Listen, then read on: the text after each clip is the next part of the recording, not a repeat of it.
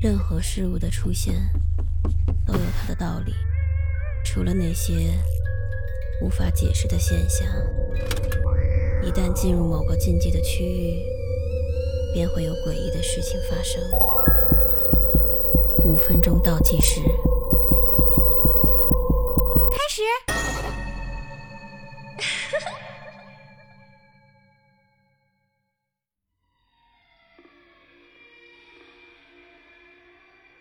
那么，你愿意付出多少代价，来换你的女儿今天可以平安回家呢？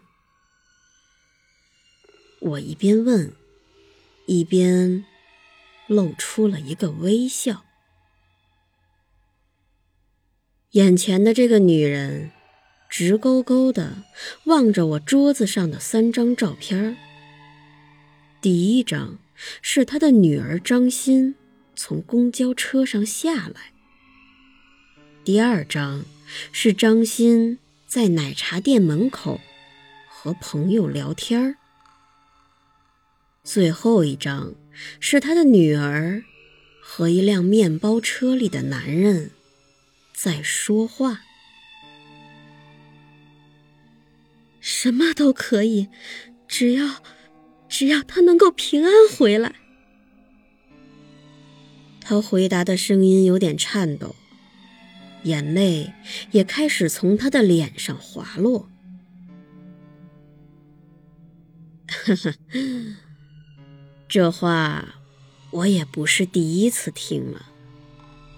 不过，你的运气不错，今天我心情很好。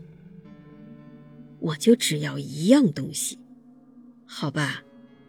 说完，我拿过一个手提箱，打开，里面放着一把菜刀。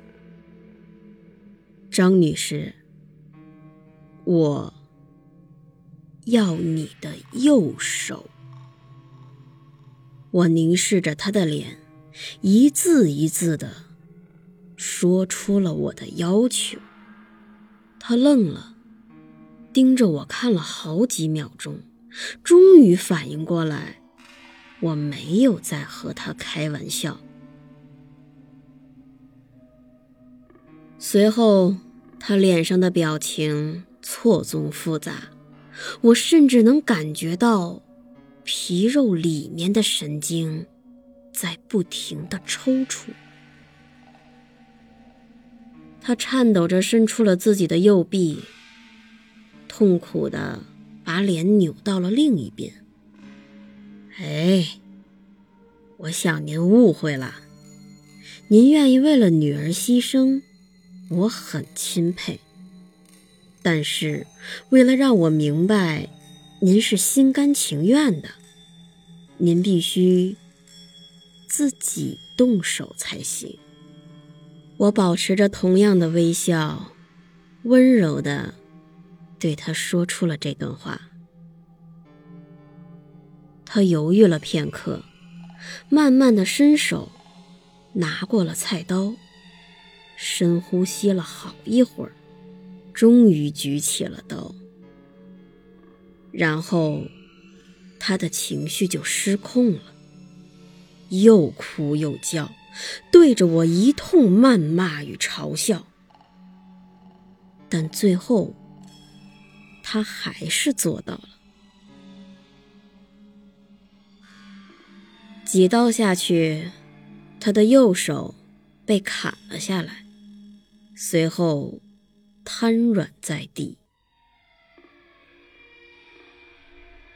好极了，您对女儿的爱。让我非常感动。我笑着拿起断手、菜刀和照片把它们放进手提箱里。等，等一下，我，我女儿什么时候能回家？她趴在地上，虚弱的喘着气，问道。